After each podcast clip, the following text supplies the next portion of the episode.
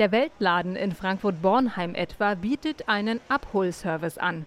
Geschäftsführer Stefan Diefenbach erklärt, wie es funktioniert. Wir handhaben es so, dass wir zwischen 10 und 12 Präsenz- und Telefondienst haben. E-Mails kann man natürlich immer schreiben. Dann schauen wir, dass wir einen Abholtermin ausmachen. Das ist dann draußen. Man bekommt die Tüte, man zahlt bargeldlos oder überweist dann den Betrag. Ähnlich machen es viele kleine Einzelhändler in ganz Hessen. Aber auch die großen wie Baumärkte und Möbelhäuser bieten einen Abholservice an.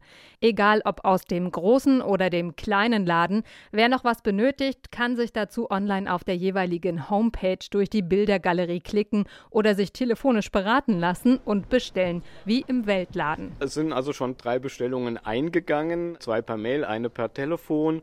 Wir rechnen nicht mit dem großen Run, weil in den letzten Tagen Tagen ganz, ganz viele Kundinnen und Kunden da waren.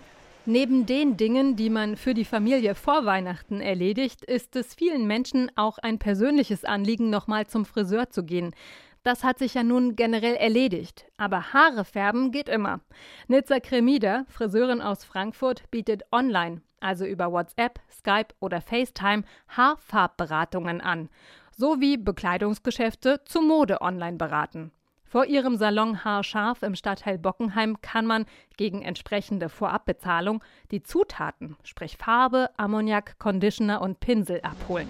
Gestern und vorgestern da haben sich das viele abgeholt. Jetzt mache ich quasi so eine Sammelliste, wie viel noch Farbe möchten und dann machen wir einen speziellen Termin aus und dann machen wir das genauso wie letztes Mal. Letztes Mal, das heißt wie schon im Frühjahrslockdown. Denn schon damals ist Cremida auf die Idee gekommen, Beratungsleistung und wenigstens die Produkte dazu anzubieten. Als Ladentheke dient, heute wie damals, das Fensterbrett. Auch Nicola Dworok mit ihrer Blumenbar im Frankfurter Nordend hatte im Frühjahr einen Abholservice eingerichtet. Per Telefon wurde der Strauß bestellt, abholbereit stand er dann im Treppenhaus des Wohn- und Geschäftshauses.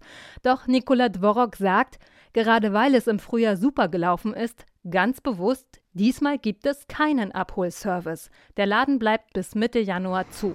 Ich habe jetzt auch Mitarbeiter, die Risikofälle zu Hause haben und es ist jetzt vor Weihnachten eben ja auch ein sehr großer Andrang zu erwarten.